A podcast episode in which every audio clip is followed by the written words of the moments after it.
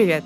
Вы на моем человекоцентричном подкасте «Мысли как дизайнер», где я и мои гости из а, креативных индустрий обсуждаем различные темы о роли эмпатии в наших процессах, о карьере, о коммуникациях и взаимодействии между людьми. Сегодня в гостях один из знаменательных деятелей дизайна Артем Гиллер. Артем, привет. Спасибо привет. тебе большое, что ты посетил мой скромный подкаст. Очень приятно, что позвала. Ты знаешь, я вот пересматривала сторис до тех пор, ну, вот до сегодняшнего момента твои и обратил внимание, что ребята, когда репостят тебя, они обычно подписывают тебя как создателя сайта президента. Ну, так вот тебя просто прилепилась к тебе да, такая, ну, знаешь, да, как да. а, актер одной роли, как говорят. Да. А вот как бы ты сам себя сейчас представил, при условии, что у тебя достаточно обширная деятельность, которая вообще сейчас уже, наверное, с сайтом президента мало связана? Ну, сложно сказать. Я, безусловно, все еще дизайнер. Пару-тройку лет я руками не рисую, но но как будто это не преуменьшает мой вклад в проекты. Я точно учу ребят, которые работают со мной. И, ну, я в основном стараюсь делиться какими-то знаниями, которые, которые за 20 с чем-то лет у меня образовались. Пытаюсь выискивать какие-то моменты, которые, акценты, которые важны действительно. И мне очень хочется, чтобы ребята, ну, как бы перепрыгнули через 5-10 лет, чтобы они сразу а, выходили на более такой высокий уровень. Не Это- мучились, как я, не скитались по студиям. Я ощущаю примерно то же самое, когда работаю с молодыми дизайнерами, потому что вот мне кажется, что у нас как раз с тобой такое поколение. Вот я 20 лет где-то в дизайне уже, с 2004 года.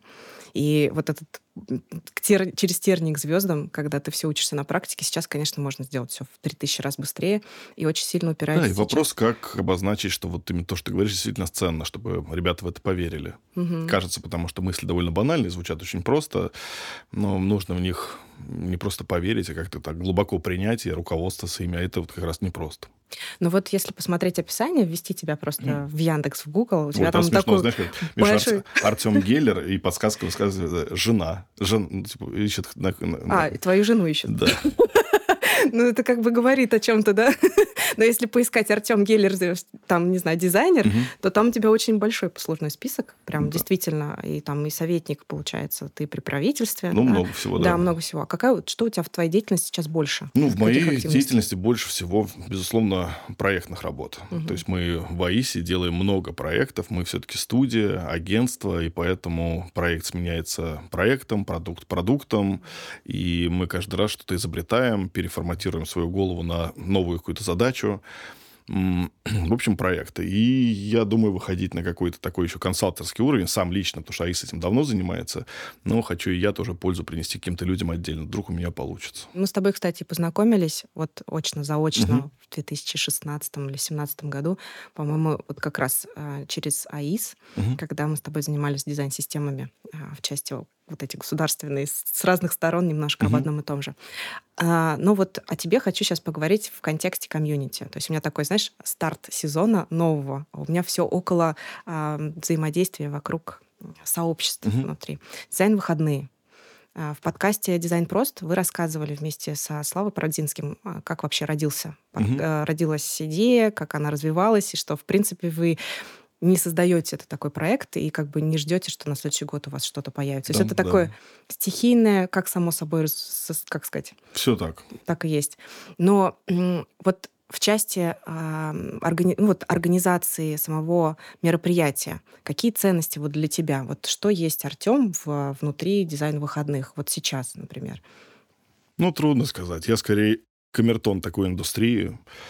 Э, Чувствую, кого надо звать, кого не надо. Чей контент сейчас нужнее ребятам, Мгм. которые придут в конкретном месте это послушать. Э, Отчасти свадебный генерал, знаешь, который там что-то ходит, улыбается и машет. Мы и эту задачу мы тоже перекладываем на плечи сообщества. Ну, сами сформируйте цель, сами поймите, зачем вам это нужно. Или просто живите этим днем, живите мероприятием, и что будет, то будет. Трудно обозначить свою роль. Вначале, безусловно, у нас делилось на две части. Там Слава организовывает мероприятие, я организовываю контент. Сейчас э, Слава больше занимается и тем, и другим, но мы значительную долю уже давно перекладываем вообще на те места, Мгм. где мы это проводим. Поэтому, да и Слава уже в какой-то части свадебный генерал. Ну вот э, вообще в целом тогда сообщество для чего Вот э, как вот тебе еще кажется, зачем оно нужно? Ну, вот, тут просто люди, когда знакомятся, важность? общаются, они начинают расти, расти профессионально. Они узнают друг друга, они обмениваются информацией, спорят, ругаются. В общем, появляется та самая динамика, как, не знаю, в социальных сетях. Да, если люди ругаются, значит, она живет. Так угу. и здесь, значит, индустрия живет значит, появляются новые студии, они там прогорают, делают успешные проекты, и это и есть развитие индустрии. Знаешь, есть некоторые города, где есть сообщество и где нет. Хотя города, ну, как бы симметричные. Нельзя сказать, что этот город вот отличается от другого вот по каким-то важным таким критериям, заметным, ярким. И в одном есть сообщество, а в другом нет. И вот это очень странная такая история. Непонятно, нет, как будто нет причины, почему нет сообщества. Угу. И у меня есть одна теория на эту тему, что просто не появился тот небольшой лидер, который вот вокруг себя всех людей организует.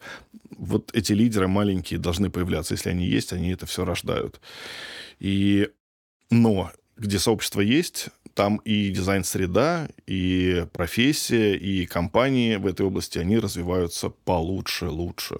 Можно сказать, что это такой вот э, сама по себе комьюнити, у него такая роль социальная а, важная а, выращивать зрелость дизайна в стране. Да, вот именно в силу того, ну, что как? вы как раз не, занимай, э, не создаете мероприятия в очень крупных городах, говоря о том, что там есть кому посоздавать. Я, я попроще, я бы такими большими словами сейчас не оперировал. Я думаю, что наша задача э, познакомить людей, вот такая самая базовая, простая. А вторая ее недооценивают, но она, наверное, ключевая. Это снять э, барьер между вот этими условными звездами из Москвы и, не mm. знаю, столиц мира и ребятами в регионе. Потому что ни хуже, ни лучше. Мы просто люди. Моего уровня достичь, достичь можно. Это не какая-то невыполнимая задача. В общем, снять с ребят этот надуманный барьер, который они себе сами вот э, Дизайн нарисовали. Селебрити как иногда даже называют. Да, поэтому и формат мероприятия максимально простой. Мы берем спикеров тех ребят, которые готовы общаться с сообществом, с ребятами, кто открытый, искренний, простой в каком-то смысле. Угу. И у нас ну, есть в дизайне люди, которые ведут себя так по-снопски. Да. Но вот у нас таких нет из спикеров. Ну, из только случайно, кто случайно один За залетом да, появился. Ну и дальше он также отвалился, тоже органично, потому что ему тоже некомфортно в такой среде. Но ты знаешь, последний дизайн-выходные я побывала со, со, со всех сторон. То есть и как спикер э, два раза выступала. А и как за... организатор? Как организатор еще нет. Вперед? Вперед, да. Ну, как бы вот мне, видимо, придется, потому что сейчас я заняла должность в одной финтех-компании, и, собственно, я думаю, что возьму эту... Mm. Казань. Казань. Мы с большой вероятностью в следующем году проведем большие дизайн-выходные в Казани. Ну, все, есть кому писать. Я вот это, вот это прямо я очень люблю организовывать на месте прекрасно. Хотела что сказать. Побывала с двух сторон. Угу. И последние несколько раз вот обратила внимание, и будучи как бы и спикером, и будучи со стороны э, участником просто, стало сложно разбираться э, в том, а что действительно послушать. То есть угу. спикеров очень становится очень много. Действительно кажется, что тут ценная информация, тут ценная информация. И все дизайн-выходные превращаются в такой рой мух, которые перемещаются. Даже в момент лекции люди встают, и пере... потому что угу. вот реально, слушай, ну, 10 минут понимают, что здесь что-то не особо интересно, бегут дальше. И вот это вот постоянное перемещение, а, как будто бы вот теряется вообще вся возможность и высказаться. То есть люди мешают друг другу, а, и в то же время не очень сильно они понимают, каким ну, образом им выбрать свою вообще права. Программу. Просто у нас теперь появились такие большие мероприятия, большие дизайн-выходные, как были, вот, например, последние mm-hmm. в Суздале. И есть еще там всякие критерии, по которым так сложилось именно на этом мероприятии и на подобных недавних. Ну, вот эти все, что у нас там большая замена была спикеров, одни там, не знаю, кто-то уехал, mm-hmm. уже не в России, к нам написали много новых ребят, кто там боялся, стеснялся и вот теперь решился. Много всяких э, таких косвенных факторов повлияло понимаю, о чем ты говоришь, ты права, но... Прям сеанс психотерапии. Да, но... Но это такое мероприятие. Оно простое, оно близкое всем, оно... Э, вот мы этот вайп, вот этой... Э, мы не заморачиваемся на, на, на таком уровне качества мероприятия, этот вайп передается. Мы же не за этим пришли. Ну, не то чтобы за лекциями. Mm-hmm. Да, если хочешь услышать кого-то, ну сядь, послушай, ты его услышишь. Но, в принципе, нам надо всем познакомиться. Ты знаешь, да, что внутри даже дизайн-комьюнити образовались микро-комьюнити, когда прям приезжают а, с по городам. по городам, да, конечно, по городам, там кто-то просто постоянно встречается. И там, не знаю, Казань... Ой, очень много родилось. Нет, вот это наша большая со славой гордость что э, когда спрашивают, что вы, вот чего вы достигли этим мероприятием, что вы сделали, ну вот это и сделали. Мы родили маленькие сообщества внутри угу. небольших городов, маленьких городов, и нет ничего прекраснее. Казань, мне кажется, прям промоутер, промоутеры Бугульмы привозит ее теперь каждый дизайн выходные, и все ждут. Прям, то есть это для меня такое удивление, хотя на самом деле популярности этого напитка внутри Казани и, как бы не так много. И пусть никто не будет помнить о том, что это было дизайн, это, был, это были дизайн выходные, так тоже иногда бывает уже. Это не страшно, но мы правда именно это позволяет нам не бросать мероприятия, а делать, потому что мы чувствуем, что ну мы как бы нужны Угу. В этом действительно есть определенная ценность, потому что такой, такого уровня именно самоорганизации самого процесса а, и внутри, и что для меня было удивительно, а, я была на, много, на множестве угу. конференций, даже само поведение людей внутри, оно настолько как будто бы экологичнее, чем на других мероприятиях, мало возмущающихся. То есть люди понимают, что они сами должны, сами да. ответственны за свое поведение, меньше мусорят, там как бы, ну, никакого балагана нету, драк нету. Хотя приезжает просто реально больше там Сейчас Слушай, уже я на самом деле удивлен. Вот уже почти 50 мероприятий, и вот дизайнеры приезжают в какие-то маленькие города, ходят в какие-то клубы, бары и все такое. И не было практически эксцессов, никаких да? эксцессов ни разу. Вот это мне дико странно. Это вот, наверное, не знаю, Господь нас отводит от этого. Это вот как раз про... Это загадка, на самом деле. Возможно, как раз мы как раз э, говорим о том, что мы передаем... Э, вот само по себе мероприятие вы как организация, организатор передаете ответственность да, за да. то, что вы сами ответственны за то, что здесь происходит. Ну, мы же это даже декларируем со сцены, когда и как открываем люди... мероприятия и все, во всех наших коммуникациях, что да, и готовят ребята местные мероприятия, и вести себя нужно ответственно, и мы, мы не местные, мы не все, мы не все можем, не все знаем, поэтому помогите, подключите, принесите, не знаю, провод какой-то дайте, кто забыл. Ну, в общем, такое, да. Вот что самое интересное, ты вот вначале сказал по поводу поспорить, а, встретиться, поспорить, где-то поругаться. Угу. Но вот в части офлайна такого не очень наблюдается. А в части вот в онлайне поспорить, поругаться звучит последние там несколько лет просто очень сильный такой внутренний раскол. Я, а, ну как бы у меня есть своя внутренняя Тоже позиция. поругалась Я не ругалась. За эти пару лет. Я просто наблюдаю. То есть у меня нет желания вступать в спор, потому что он изначально выглядит как все проигравшие, как будто угу. бы в нем нет выигравших. То есть есть моя личная позиция, позиция, которой я придерживаюсь, у меня есть какая-то своя собственная цель, я как-то к ней иду, да, там оставаясь здесь. Но э, на удивление, вот именно в креативном кластере, который, казалось бы, должен, наоборот, сплочать вокруг себя, то есть, ну, это же про сотворчество. Наоборот, в последнее время очень много вот ну, такого ты сказал, что полярного. он должен креативный класс сплачивать людей. Это мое, но, да? Ну, никому ничего не должен, и скорее, это, скорее всего, всегда была такая довольно токсичная среда. Все эти вот. художники, дизайнеры э, в, любой, в любые времена они были, э, ну, люди с эго, да, хотя э, с большим желанием себя выразить как-то, я думаю, что всегда были проблемы. Угу. Сейчас вот ярче как будто все равно, конечно. Mm, и э, да. это, конечно, касается понятной обстановки, да, и многие команды соответственно, наверное, внутри испытали какой-то стресс, естественно. Какие-то команды, не знаю, сталкивался ли ты с таким опытом или нет, когда просто часть команды встает и выходит, да, и в этот момент оставшиеся в растерянности там подхватывают, все горит вокруг, да, и, собственно, им приходится как-то с этим жить. Но потом же а, чуть-чуть все успокаивается, угу. какая-то часть людей, она начинает возвращаться, но обратно не принимаются такие угу. люди. Какая вообще вот ты как на это смотришь? Ой, я, я импульсивный, эмоциональный, и я не хороший пример в этом смысле. То есть не так себя надо вести, как я себя веду. Ну, вопрос... Но я, если вопрос ко мне, да. я очень, мед, очень медленно или вообще никогда отхожу от подобных историй. И, наверное, я не готов принимать людей, которые угу. подобным образом поступили. Угу. Но я, я не считаю, что это, что это правильно. Угу. Я просто не готов. Я даже уважаю людей, которые принимают назад, э, чувствуют э, важность более такую фундаментальную, что все важны, все нужны, давайте снова дружить и так далее. Я чувствую в этом силу, но это не мое. Мне будет тяжеловато. У нас были такие ситуации похожие, там, э, типа история, с, например, с ушедшим арт-директором, с которым, понятное дело, ушли люди. Угу. Ну, забавно, что арт-директор снова к нам вернулся через какое-то время, а, а, люди, а, а люди уже, а люди уже другие, да. Угу. Но, да, мы сейчас все в этом живем, относимся с улыбкой максимально философски, пытаемся найти в себе какие-то ноты человеколюбия такого базового. И, в общем, как будто получается, мы все позитивны в этом смысле. Я вот послушала лекцию Андрея Кажанова на каком-то из, по-моему, это был дизайн-просмотр, а, не по брендингу, но как бы касаемо чуть-чуть вот эта теория, она коснулась а, истории, сложившейся как раз вот а, в том, что Тема даже так и называлась «Почему мы друг друга ненавидим?».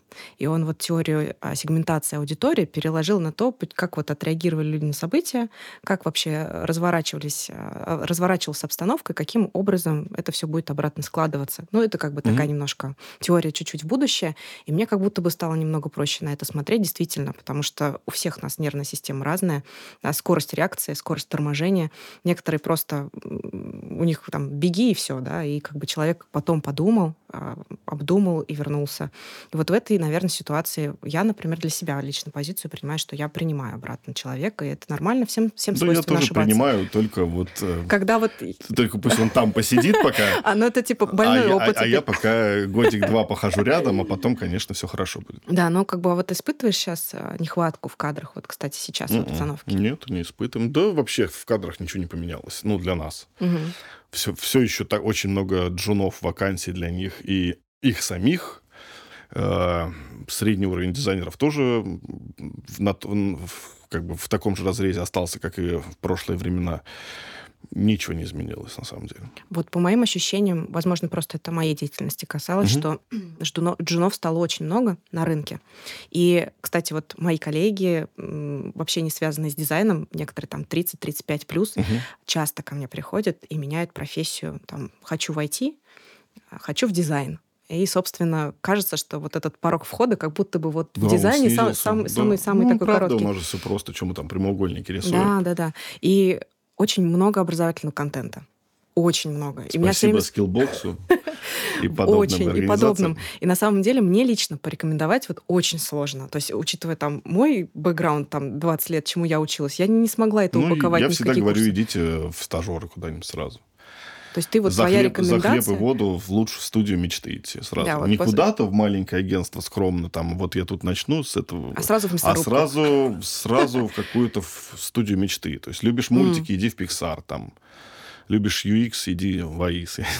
Ну, ну, или живут на пороге, да, там, типа, чтобы ну, пустили. на хлеб и воду, да. Вот, кстати, хороший пример, да. Действительно, я очень уважаю тех людей, которые прям пробиваются. Я сама в какое-то время, там, промежуток назад очень сильно хотела... Работала в Яндексе, но потом ушла. У меня был декрет, и мне очень сильно хотелось поработать в крупной компании. Очень. И я там начала обивать пороги. Ну, у нас местная э, большая компания Барс Групп, федеральная. И, собственно, единственное там окошко, в которое могла, я могла впихнуться, это был простой графический дизайнер угу. в обычном маркетинговом там подразделении. Я там Впихнулась? просто впихнулась, просто не обмазав себя ничем, как говорится. Я прям реально там вот обивала пороги, это был предновогодний праздник, и они там все горят, у них все в мыле, а я каждый день названивала, строчила. И как Вообще бы вот... мотивированные люди — это прекрасно. Да, Если наверное. бы я увидел, что к нам кто-то рвется, и кто-то рвется делать проекты, я бы сделал большую ставку на этого человека, безусловно бы его взял. Ну, и, безусловно, бы помогал ему вот учиться пройти этот, эти первые шаги. Но это редкость. Это редкость. Всегда, ну, часто видишь немотивированных людей. Очень много приходит джунов, которые хотят сразу а, заработную плату там middle plus и собственно вот я потому что прошел вот такой набор ну, курсов ну, ну, человек инвестировав в себя финансы да там небольшие скажем так я вот просто думаю, вот за 20 лет сколько в себя было вложено, там человек пару курсов прошел, хочу сразу работать. И таких очень много на рынке, высокая конкуренция. Что думаешь будет, вот как будет развиваться через пару лет? Ну, мы же их не берем, в конце концов. Ну, то есть да, порог входа в профессию, он понизился сильно, но тут же, его тут же приветствуют арт-директора разных студий, угу. которые пытаются найти людей себе в команду. Они видят этот средний уровень, они смеются над некоторыми там школами, методами их обучения, понимают, что это не перекладывается на профессию, ну и в итоге забирают тех, кто по-особенному думает, думает, у кого есть э, ну, какие-то особенности полезные в работе сейчас. И, ну, вот в этом смысле, мне кажется, мало что изменится. Может быть, как было раньше, когда, там, не знаю, модно было отдавать детей на юристов, я вот из этой как бы когорты. а, может быть, это просто перестанет быть модным на каком-то этапе, когда будет угу. понятно, что столько нет вакансий, нет такого, уже нет, да, нет такого успеха у дизайнеров, и они все же не рок-звезды, дизайнеры, угу. которые даже там волшебные все из себя, и придумают новую профессию, куда будут учить, отдавать и так далее.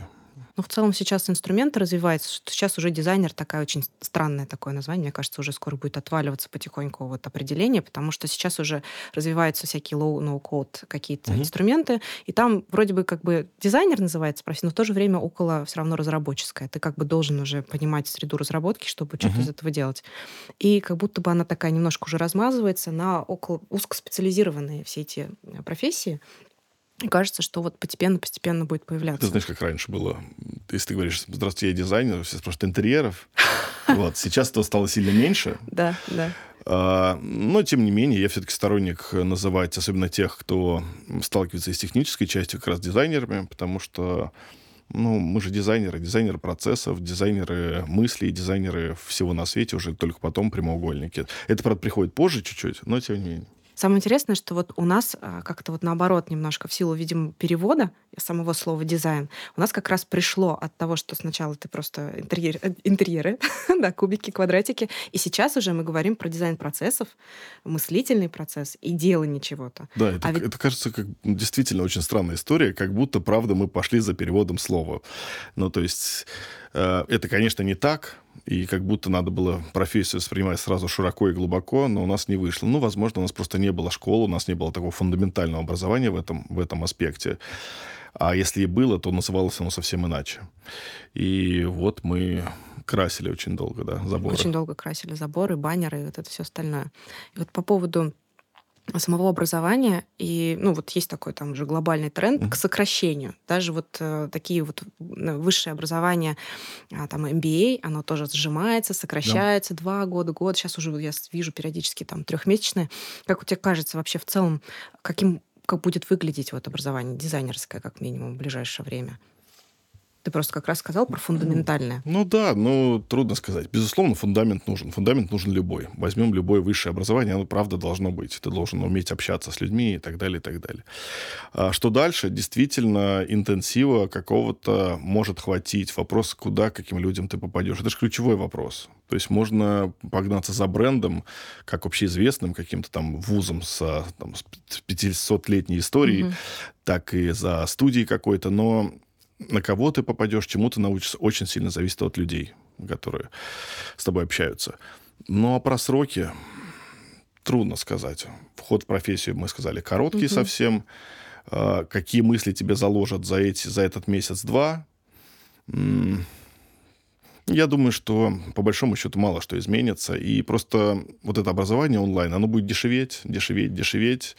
А вот то образование, которое по-настоящему хорошее, где ты работаешь вместе с людьми, которые могут тебе дать какой-то совет, оно появится и будет дорожать. Дорожать. Офлайн станет так, такой Ну, это, это такая история. банальная такая тенденция, вроде как угу. про, про современность, про будущее, но как будто так и будет. Угу. Так и звучит сейчас есть возможность прийти к нам на хлеб и воду, а через три года да. надо за это будет платить. Точно. Это знаешь, как вот у меня мысль такая пробежала, пока ты рассказывал, что мы по факту такие ремесленники будущее нового времени, потому что говоришь, что лучше всего ты обучаешься на практике. Да. То есть пойдешь как стажер, как ремесленник там в кузницу и будешь... Ну, э, как будто так всегда было логично, что вот все, что действительно, вот я прям сейчас задумывалась об этом, меня все спрашивают, куда пойти учиться, еще что-то. Идти надо учиться к тому, кто делает.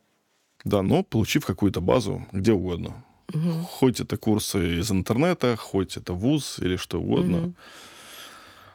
Но дальше мы все равно подмастерье. Вы, у вас получатся навыки того человека, который его мироощущение, его картина мира, к которому вы пришли.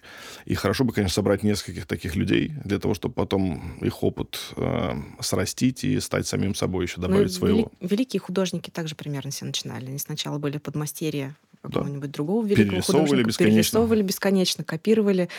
То же самое вообще. Ой, в вообще есть прекрасное такой момент, его никто не замечает. Мы же сначала просто перерисовываем для того, чтобы... Сначала это рутина такая противная. Чуть позже мы начинаем чувствовать почему автор, сами понимать, ну, как бы, или интуитивно, или прям вот логически понимать, почему вот этот мастер сделал именно так, именно в этом месте. И мы перенимаем его образ мышления, даже не, ну, как бы, не понимая этого. И это прям очень важный процесс, и даже сейчас я прошу, например, в процессе обучения перерисовывать один в один, например, сайты и приложения какие-то, и пытаться объяснить себе все, каждый шаг, каждый отступ, каждый пиксель, каждое расстояние, в общем, вообще все. Но к чему я веду? К тому, что э, когда ты достигнешь какого-то вот стандарта в этом, то есть ты сможешь это все соблюдать, тут самый сложный шаг и самый важный, когда ты растешь, это сделать что-то лучше. То есть улучшить, вложить кусочек себя и улучшить то, что делал ну, вот, угу. тот автор изначально. И вот здесь есть самый большой рост. Это как, в принципе, заложенный самый банальный э, подход к обучению нас, вот как с детства, как ребенка, прописи. Ты сначала рисуешь миллиард закорючек, прежде чем ты приступишь к букве. Потом ты рисуешь миллиард раз букву. А потом ты начинаешь учить слова и заучивать стих, стихи, и только там, не знаю, лет через 20 ты их поймешь. Или никогда. Или никогда. Но классно было бы, если бы дети думали, вот я рисую букву О почему она такая, почему круг, почему именно так ты ее связываешь с буквой L, почему не сверху там эта угу. полочка продолжается, а снизу.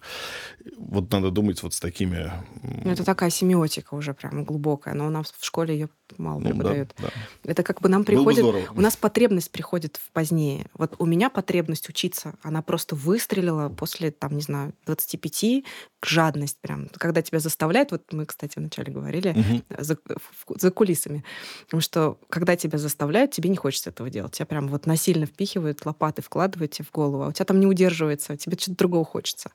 Когда ты подрос, ты понимаешь, боже мой, столько всего интересного в мире, начинаешь все это хватать. Да, да, да. Откуда, откуда это возможно. Давай теперь сейчас поговорим а, про дизайн шире еще больше, дизайн для государства. Мне так нравится эта тема, потому что я в свое время немножко, не так много, как ты, не так значимо, но поработала в секторе B2G и прошла прям тоже такой достаточно для себя лично большой путь.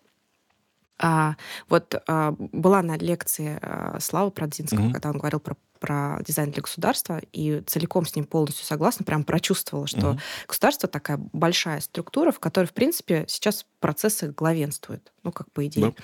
Но в то же время вот последнее, наверное, время, я это очень наблюдаю, особенно в крупных городах, а, появился, во-первых, проект да, э, «Государство для человека» или «Человек-центричное государство», угу. по-моему, он так называется, в котором а, там даже есть у меня где-то цитата, я хочу процитировать угу. цитату президента, по-настоящему слышащие государства и государственные служащие должны обладать эмпатией, чувство сопереживания, тратить больше ресурсов на взаимодействие с гражданами. Человекоцентричность — это наш основной принцип. Вообще Сейчас, слово... Небольшое отступление. Нам бы у дизайнеров добиться эмпатии, а тут вот. у госслужащих ее просят. Вот, вот. И как раз вот, кстати, ты прям предвосхитил мой вопрос. А, по факту а, мы как бы э, внутри профессии да, не можем сами с собой разобраться. Иногда прям, ну, как бы вот ты говорил про споры и склоки, угу. а вот эти все подковерные истории, они у нас внутри э, даже небольших сообществ. Если говорить про чиновников, которые в целом, они же не бизнес-оунеры, да, то есть у них нету таких KPI, чтобы достигать. Как ты думаешь вообще, сколько нам понадобится времени, наверное, чтобы... Хотя мы по факту, наверное, да впереди нисколько. Мы на самом деле параллельно развиваемся. Ну, и на самом деле э, какой-то дизайнер мало отличается от какого-то госслужащего по большому счету, по крайней мере, в вопросах эмпатии. Просто если бы этот дизайнер часто общался с, со своими клиентами, и все клиенты приходили к нему, и приходили бы ну, с каких-то более там низких должностей, еще что-то, бы тоже уставал, он бы тоже начинал по-разному очень себя вести. Но эмпатия в дизайне это же не только, ну, как бы прилично себя вести, сидеть, слушать, хотя это очень важно, слушать там клиента, слушать аудиторию свою. А эмпатия в дизайне это ставить себя на место бесконечно, то есть на чье-то место. Причем не просто вот как бы, так, теперь я бабушка, так, что я бабушка, мне 70 лет, я плохо вижу. Так это, ну, не очень хорошо работает. Надо э, всегда очень много контекста, то есть нужно чувствовать ситуацию, в которой там бывают, допустим, пожилые люди, э, замедлить мозг, как делают это, прищурить глаза, чтобы плохо видеть, а, озадачиться теми проблемами, там, не знаю, про пенсию, про внуков и так далее. И вот все это позволяет э, делать э, эмпатичный, хороший дизайн и вообще быть неплохим человеком. Ну, потому что знаешь свою аудиторию, знаешь ее боль, ты ее чувствуешь. Бабушке неудобно, плохо, больно, значит, тебе плохо, больно, неудобно и не и ты не чувствуешь себя комфортно, если ты не делаешь для нее. Вот этого как бы не так много. Я даже, честно говоря, не очень понимаю, как этому учить, и можно ли учить. Угу. У меня, знаешь, у меня есть своя собственная просто вот размышление на эту угу. тему, сейчас поделюсь. А, вот теорию поколения, ну, наверняка ты представляешь, угу. и мне кажется, что вот э, текущий момент вот у нас происходит некоторая смена поколений, и в том числе и в государственных э, бюджетных там организациях на более молодое. И это поколение, оно уже выросло не в таких, э, не в таком режиме, когда какая эмпатия там выживания, да, режим uh-huh. просто. Соответственно, это поколение станов... как бы само по себе более предрасположено к тому, чтобы обращать внимание чуть шире вокруг. А предыдущее поколение, оно ему очень сложно. И тут вопрос даже не в том, чтобы они тоже научить. хорошие люди. Они хорошие люди, да, но они сложно. просто не предрасположены положено, да, и в силу того, что а, их там становление, может быть, даже детство, оно проходило в таких условиях, когда психика адаптируется, что ты как бы вот на самом деле не способен даже проявлять настолько глобально эту эмпатию. Да, это такой вектор давно уже идет. Действительно, госслужащие меняются, чиновники меняются, и все проще проще находить общий язык. И порой удивляешься, что там знаний даже в профессии, знания в продуктах больше иногда, чем у, не знаю, у продуктовых ребят в других компаниях. Это иногда очень ну, прямо удивительно и приятно. Очень приятно, да. Ну, э, я сейчас, правда, уже э, достаточно далеко от э, государственных проектов, но работаю сейчас с банком, который считается таким крупным региональным угу. банком, и там внутри такое государство, внутри государства, ну, да. и вот эти процессы там присутствуют, я присматриваюсь, это действительно как бы микрокопия внутренняя такая. Корпорации, вообще все говорят там корпорации, государства, я их особо, ну, как бы, они не так сильно отличаются, кроме кроме задачи Мне цели кажется, да, зарабатывать что... деньги у корпорации, а у государства, э, ну, есть социальная нагрузка угу. большая очень. Хочу сейчас вернуться к трендам. Да, мы с тобой чуть-чуть поговорили про, про будущее. Все время так я тебе чуть-чуть твое мнение пытаюсь посмотреть. А как ты думаешь вообще, что будет дальше? А, периодически люблю слушать Андрея Сибранта, потому что он там достаточно глубоко, далеко смо- смотрит и слушает. И вот а, не могу обойти тему с искусственным интеллектом. А, поработав а, три года рядом с нейронками, прям очень близко, а, сейчас, конечно, слушать забавно, когда люди говорят, что тебя там поработят, вот все остальное. Но с другой стороны, смотря на, на то, каким образом они развиваются, и развиваются в части снижения такого порога, как сказать, общения с, с ассистентами, например, угу. да, то есть люди начинают к ним привыкать. То есть их тебя они везде окружают. Звонки, боты, все остальное. Сейчас появляются стартапы, а, и у нас в том числе, а, которые нацелены на то, чтобы заменить общение. То есть прямо вот знакомство э, с ассистентами. И вот э, интересно, что и в принципе в государственные проекты тоже везде начинают встраивать да, эти ботов, стало, да. роботов да, и всего да. остального. Как ты вообще с точки зрения вот этической на это смотришь?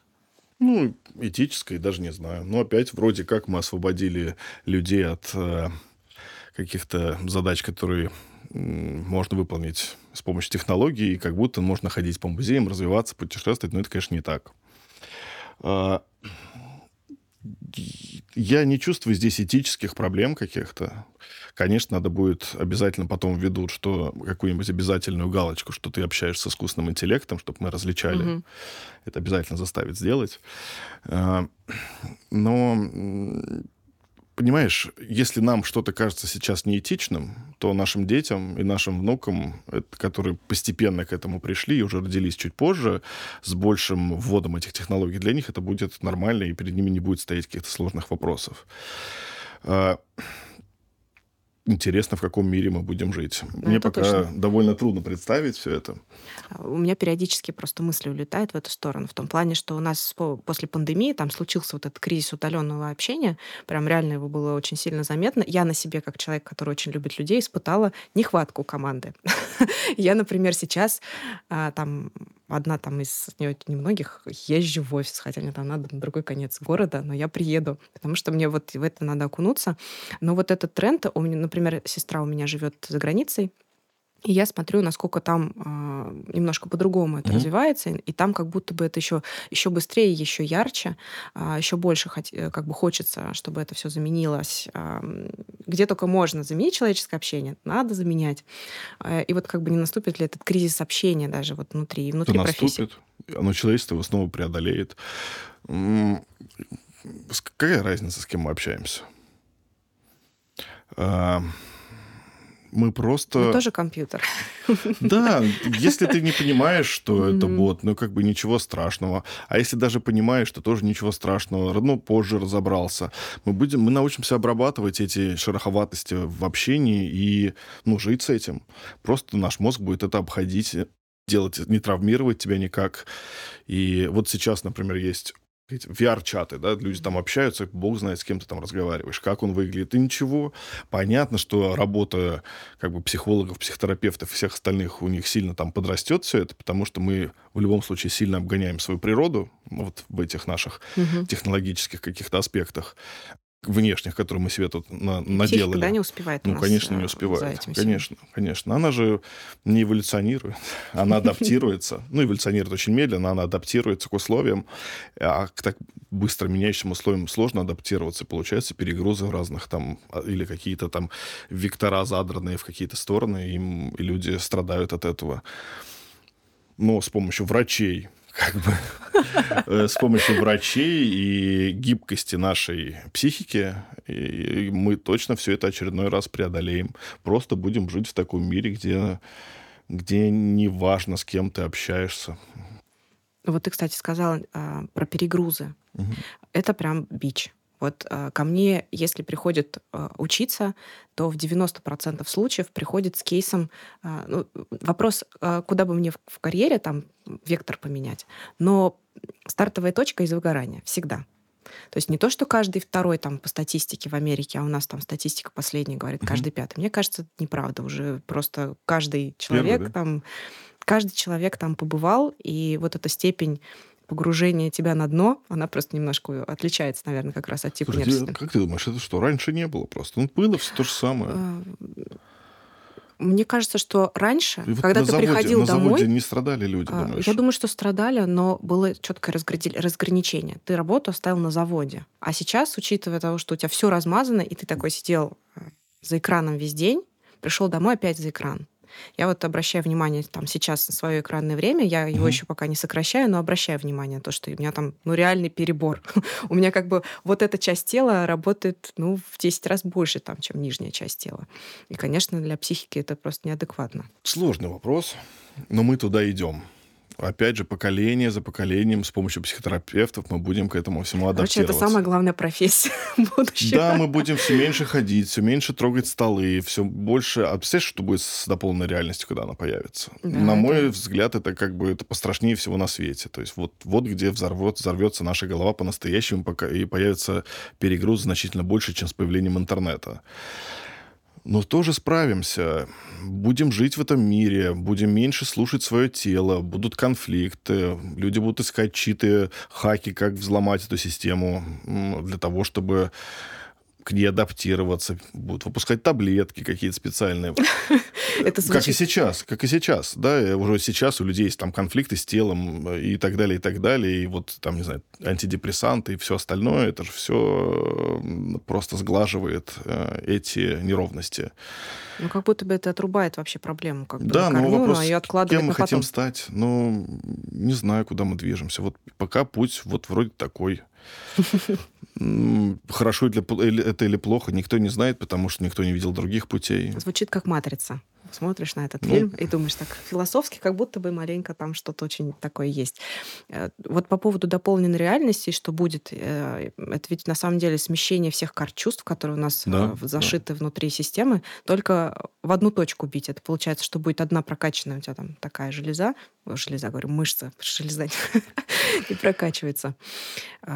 И, ну, я думаю, что это все-таки не очень быстро будет, насколько вот глядя на технологии, вот связанные, например, с появлением очков до полной реальности от Apple, понятно, что это первый шаг, такой попробовать. Да, я думаю, Но... что очень быстро. Думаешь, быстро, да? Угу. Это как раз та технология, которой почти все готово, кроме немножко нас, ну, в смысле, мы не привыкли с этим быть, ходить, и мы от этого отстраняемся, как, от, от, как и от всего нового. Ты знаешь, как я пример приведу? Помнишь, мы смотрели на людей там с Bluetooth-гарнитурами, такие, ой, какой ой. странный стоит, сам с собой разговаривает. А сейчас все с белыми наушниками, AirPods, с этими ходят все, и как бы мы сами такие же. Это органично все строится жизнь. Так совсем скоро будут редкие сумасшедшие люди в этих шлемах, которые за пару-тройку лет, пять лет, они еще станут э, какие-то лаконичнее, удобнее. И в телефон тоже носить с собой неудобно было. Да, а теперь у а нас... А теперь э, он у нас всегда с кармане. собой. Это тоже некрасиво, неудобно, доставать какие-то чехлы, там еще... Ну, то есть вот это... Он не то, что везде, он даже в дома везде, в вот туалете, и... вот это да, все. Да, а тут еще и с, с этим шлемом и телефон становится не очень нужен. Как Я вы... думаю, что это очень органично вольется в нашу жизнь. И очень скоро. Роман Армада, по-моему, так назывался, там, где э, очки такие тоже, прям уже как обычные очки угу. в фэнтези, где фактически полностью меняется, когда полная реальность полностью перекрашивается картинка мира, через очки выключаешь, и все, ты как бы если, потерялся. Да, если последить за разработками еще в области контактных линз, которые занимаются mm. примерно тем же самым, там тоже большие прорывы, и как будто и это совсем не скоро. Совсем скоро, прошу прощения. Пять лет. Пять лет, Пять? и мы увидим людей в городе в этих гарнитурах уже следующих поколений. Так, надо запомнить. Прям запомните этот твит, запишите этот твит. Мы увидим, начнем видеть в Москве людей. Ну, понятно, дело, не с этим поколением, а с следующим еще тут сколько там, два-три поколения пробежит этих очков.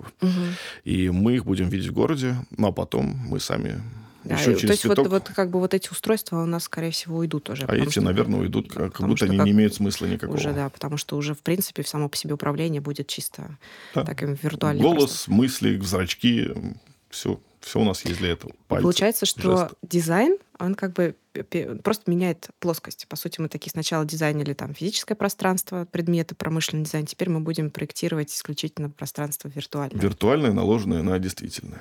А, а ты думаешь, вот а, метаверс, которая была создана, да, она mm-hmm. как бы немножко преждевременно, почему она была так достаточно быстро ну, отторгнута? Ну, метаверс, ну, потому что метаверс, который там показывал на демках, например, Цукерберг, mm-hmm. ну, это виртуальная реальность, вообще непонятно, зачем на нее ставить, когда ты полностью абстрагируешься от окружения, которое есть.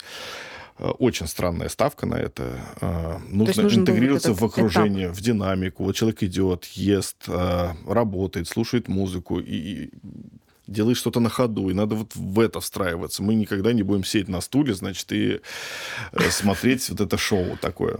И там мышкой бегать. Да, и мышкой, значит, да, да. Ну, странный заход, ну, они же сейчас тоже меняют. Просто опередили, скажем так, готовность да нет, это просто неправильная ставка. Они да. не опередили.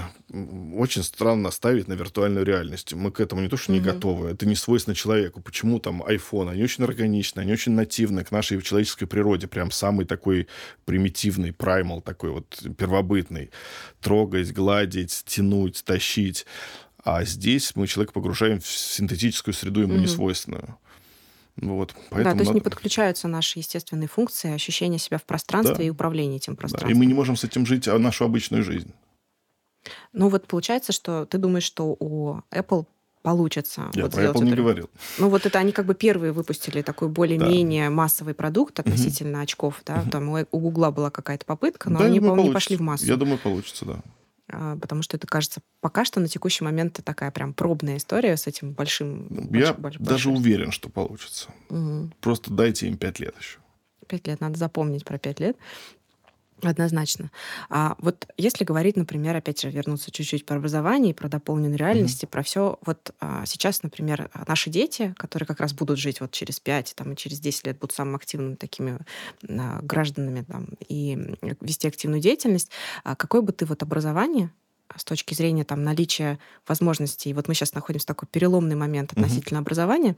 Что бы вот ты, например, своим, своему ребенку э, сейчас дал? Слушай, я сторонник того, такой модели, что я точно навязывать ничего не хочу ребенку. Никак, никакой, даже область знаний не хочу угу. навязывать. А, мне хочется, единственное, чего мне хочется, чтобы он сам за что-то зацепился, чем-то увлекся, потому что я абсолютно убежден в том, что что нас увлекает, в том мы быстрее, лучше развиваемся, а еще и гармоничнее в этом живем. Если ему понравится рисовать картинки, там, иллюстрации, дизайн, дай бог, он пускай там развивается. Если он зацепится за музыку, полюбит ее слушать, начнет ее делать, начнет читать об этом, пускай идет туда, куда угодно. Важно, чтобы ничего... Он, понимаешь, в будущем зачем быть в какой-то... зарабатывать много денег, быть в каком-то там... Э, в каком-то мейнстриме, вот в общем потоке. Ведь мы знаем, что и профессионалы, которые делают какие-то ретро-вещи, они очень востребованы. А еще, если ты увлечен, ты очень быстро и классно растешь и становишься профессионалом. Профессионалы всегда нужны. Даже если это, даже если профессионал не в том, что вот сейчас в тренде. Но мы сейчас в такое время живем, когда оно непонятно, какую сторону оно пойдет развиваться, что поменяется. Понятно, что все меняется. Ну, черт с ним. Да, и вот здесь как бы действительно ты, получается, папа такой, э, даю э, попробовать, да, то есть главное найди, да, пожалуйста, нет, конечно, зацепись даю за попробовать. Если зацепился, я У меня обложу просто такой тебя, возможности не было. Я вот обложу тебя книжками, учебниками, картинками, э, покажу какой-то вектор. Вот посмотри, это не только вот так, это еще и шире. Может быть, ты здесь выберешь какое-то направление.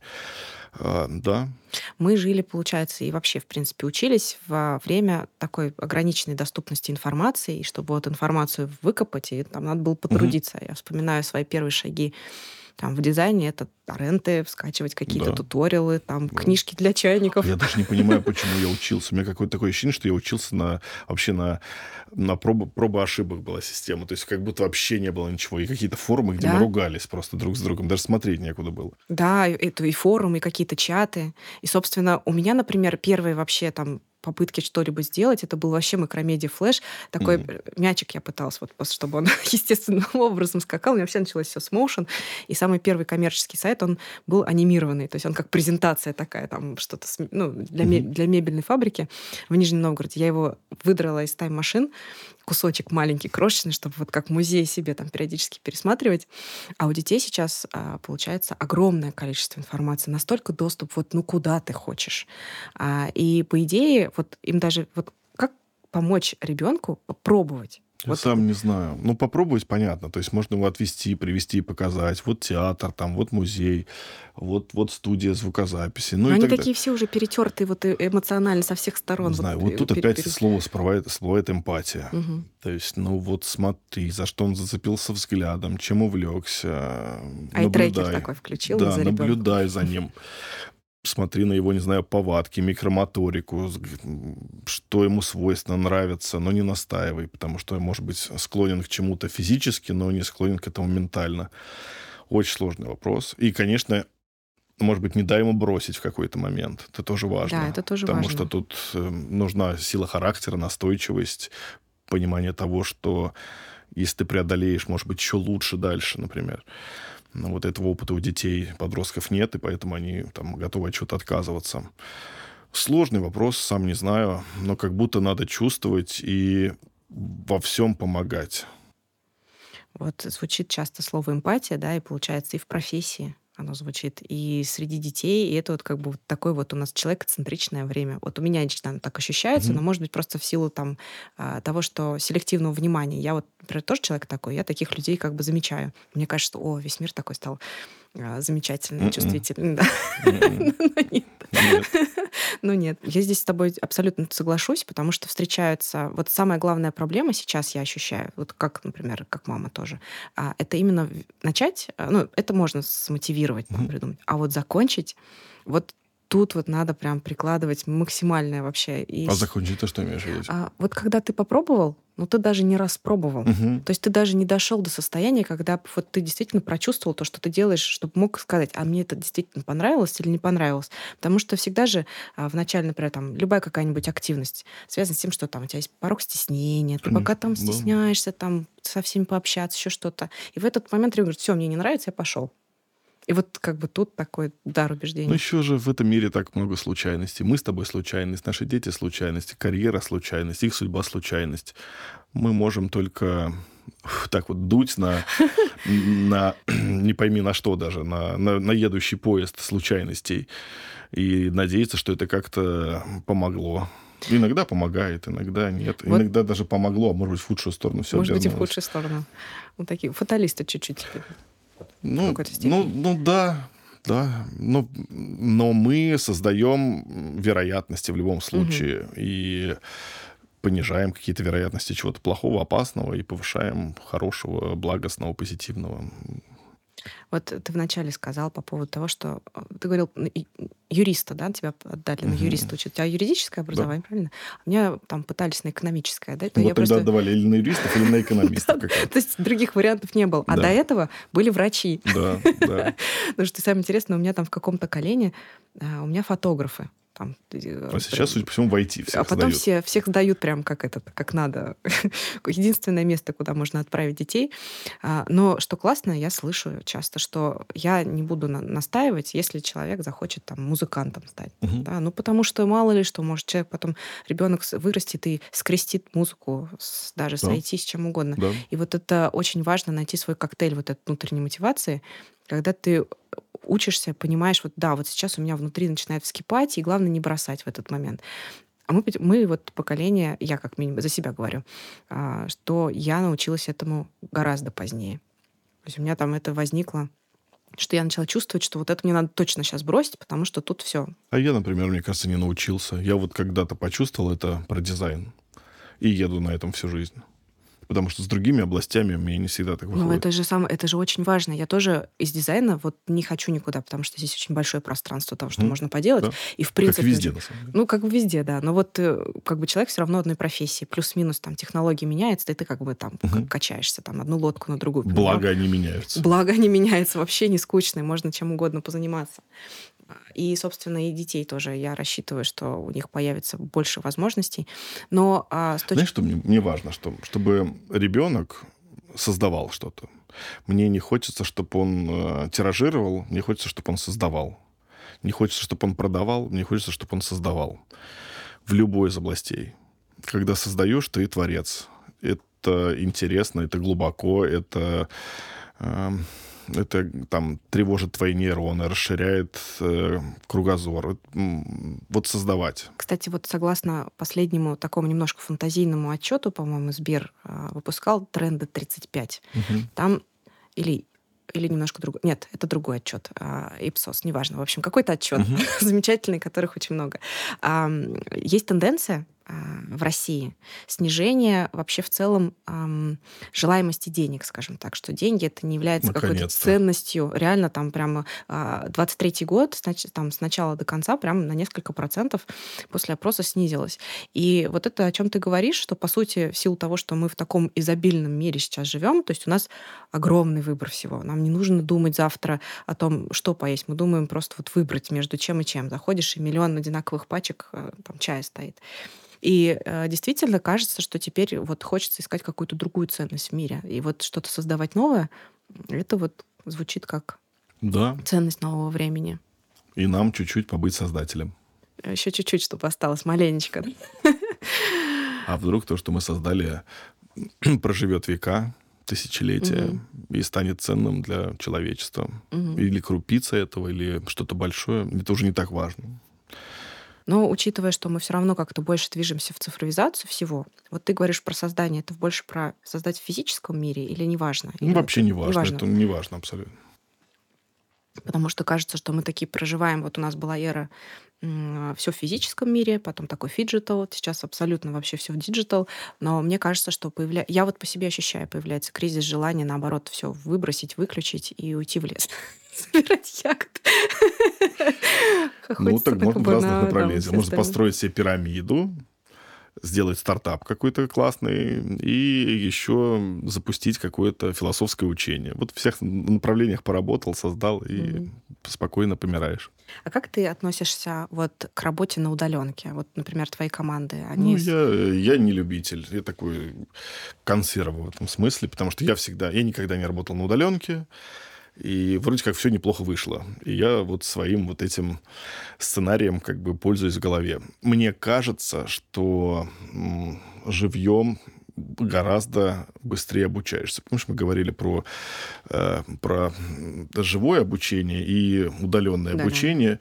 Ты видишь, как человек думает, как он работает, э, видишь эмоции на его лице, как он общается, как он, не знаю, подошел, похлопал себя по плечу. В общем, ты значительно больше перенимаешь в живом формате, чем в удаленном. Ну, язык получается более разнообразный у нас, то есть мы как бы сигналов больше подаем. Да, и, и воспринимаем, соответственно и промотивировать тебя проще. И, в общем, инструментов становится значительно больше. А в удаленной форме. Ну, это такое, вот типа за станком сидеть. Мне кажется, даже есть какой-то э, кризис вот управленческий в части удаленных команд, потому что действительно создать некую вот единство, атмосферу синергии команды, чтобы вот они все шли к одной цели, удаленно, когда даже камеры люди не включают. Некоторые даже не знают, как может коллега выглядеть годами, работая с ним вместе, бок о бок созваниваясь. Ну, все это печально, но вот как бы общество, ситуация нас вынуждает идти этим путем. А, но не хотелось бы как будто. я согласна. конечно, бывают команды, когда люди уже э, состоявшиеся, взрослые, со своей мотивацией, они могут классно работать удаленно, когда у них у всех свои цели в проекте в этом, допустим, есть какие-то. А когда ребята приходят на то, что они работают удаленно, вот здесь и появляются проблемы вот с развитием как раз. И проблемы с развитием целеполагания. Да. Потому что ощущается, что приходят сразу с... Единственный вопрос их интересует. Не интересует проект, не интересует, что я буду делать, не интересует там, каким составом, сколько, получается, я буду платить, какие у меня там, грубо говоря, там... А, а ты говорила, что деньги не так интересны. А, ну, эм, это ты знаешь, как э, статистически, Я возможно, понимаю. потому что как бы есть какое-то уже, ну, действительно изобилие, особенно вот в кластере там IT, да, обеспеченные достаточно люди обеспечат там базовые точно свои потребности, и там дальше уже какие-то потребности появляются другие относительно этого. А, поэтому вот с точки зрения а, удаленки я, например, тоже э, стараюсь все время как-то команду собирать поближе к себе и, например, испытываю трудности как руководитель, а, не ощущаю Прям вот нету угу. вот этого того, что я и прямо... Я. Да, вот как бы у меня... Они, люди на пальцах. Люди вот на пальцах, когда ты действительно можешь передать одним взглядом да, человеку вот... Эмоциональный заряд на весь день. Да, да, да. Даже вот, например, у меня были какие-нибудь там защиты, да, ты можешь просто сразу понимать, что что-то идет вот не так. Просто по взгляду человека, который там, допустим, принимает твою работу. Ну, если делать средний проект на среднем уровне с средней какой-то затратностью, то как бы оно и нормально. Многим этого достаточно. Мне этого недостаточно. Тебе, наверное, тоже недостаточно. Mm-hmm. Поэтому нам и не очень нравится эта история. И мы нас вот вынудили, сейчас мы экспериментируем с гибридом, да, то есть вот мы играемся в это, что там два, два дня точно мы в офисе, третий день там обязательно, не обязательно, два дня можем не, не быть, ну, в общем, мы сейчас в это играемся, впечатление не, не самое лучшее. Да, все у нас вовремя, все довольно стабильно, но мне как социальному существу очень не хватает всех этих коммуникаций. Да, с таких э, виртуальных поглаживаний. Да, ну ждем, пока Цукерберг вот, что-нибудь сделает получше. Однозначно. Мне кажется, что благодаря вот э, тому, что мы испытали кризис общения э, какой-то момент в пандемии, вот сообщество, встречи сообщества, они как-то как раз дают место встречи такое, мне кажется, с командами. Я вот обращаю внимание, больше приезжаю понаблюдать. Угу. Я прям вот езжу... Тоже, наверное, как и я одна. Я хожу одна, вот реально по всем хожу вот вокруг, где-нибудь присаживаюсь, смотрю, как люди общаются. Я там. Вот просто вот в одиночку. Мне не нужно там собеседников. Я даже так путешествую, когда я приезжаю куда-то в город. Я люблю один гулять и смотреть на людей, на детали, на какие-то маленькие, большие. Просто наблюдать. Да. И делать какие-то выводы. Вот я последние как раз, э, последний дизайн выходные, я прям понаблюдала, что а, некоторые команды, которые работают в разных компаниях, то еще, ну, они просто познакомились на дизайн выходных, подружились, и для них это прям место встречи. То есть такой вот... Да, мы что... сами встречаемся только на дизайн выходных. Вот у меня там много приятелей, знакомых в индустрии. Угу. Место встречи у нас дизайн выходные. Что дизайн выходные, они уже как бы достаточно далеко не про дизайн, они очень... Да, гораздо... конечно. Поэтому, когда ты начала говорить про пользу от лекции, я так довольно скептически. Нет, конечно, она есть. Но кому она нужна, она есть. Но я к, как к основному я... посылу я скептически. Я тоже так же ощущаю в силу того, что все эти лекции, мне кажется, они даже по три тысячи раз уже там как-то уже обсуждены, особенно там некоторые повторяются, кто-то ездит с ними несколько раз подряд, несколько да, лет а подряд. вот разговор вечером по пути да. в ресторан с каким-то человеком может привести тебя к чему угодно. К чему угодно. Да даже с аудиторией. Я очень люблю вот общаться с аудиторией, вот прям взаимодействовать в процессе, даже наблюдать их реакции, вот эти волнообразные, Мгм. когда там ты пошутил, а потом у тебя аудитория как, как в этом, на спортивном зале, там, когда они все поднимаются, и смех тоже так же вол- волной хихиканьем распространяется. Я после этого заряженная, наверное, хожу дня два. Вот это на Вот, самом значит, деле. ты тоже социальное существо, как и я. Ну, мне кажется, мы все социальные существа. Ну это, да. это просто притупленное, когда восприятие самого себя. Мне кажется, что мы все такие одинаковые. Вот. а. На этой ноте я предлагаю.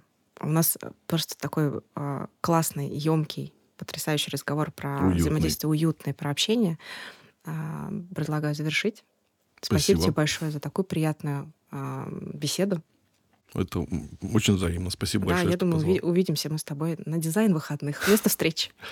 В, в Нижнем Новгороде и в Казани. В Нижне- А Казань, если прямо она будет, можно меня прямо... Мы начинаем прямо думать на эту тему. Все, Серьезно. можно меня туда в волонтеры Хорошо. сразу записывать. А я буду. Спасибо. Спасибо тебе большое. Спасибо. Можно, да? Всем привет! Вы на моем человекоцентричном подкасте «Мысли как дизайнер», где я встречаюсь с моими коллегами из э, индустрии креативных индустрий.